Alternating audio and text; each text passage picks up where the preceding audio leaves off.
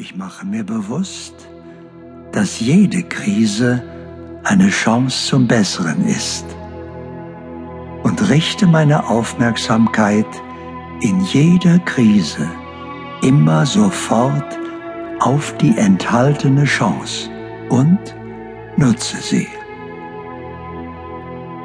Ich erkenne, Krisen sind ein wichtiger Teil der Entwicklung eines jeden Menschen. Schon unsere Geburt ist eine ernste Krise, die wir meistern müssen.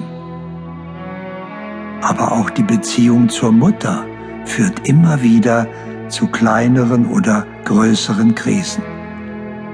Ich muss irgendwann lernen, selbstständig zu werden. Damit beginnen eigene Gedanken und Gefühle, eigene Bedürfnisse, die oft recht eigenwillig zum Ausdruck gebracht werden.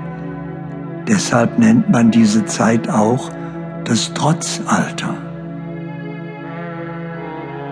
Dann kommt die Konfrontation mit den Anforderungen der Außenwelt, das Einfügen in die Gemeinschaft im Kindergarten, das Stillsitzen und Aufpassen müssen in der Schule. Noch schwieriger wird die Pubertät.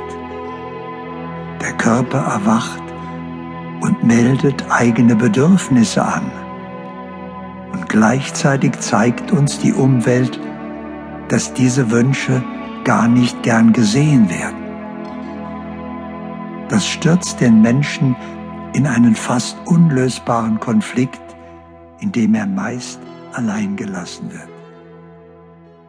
Gleichzeitig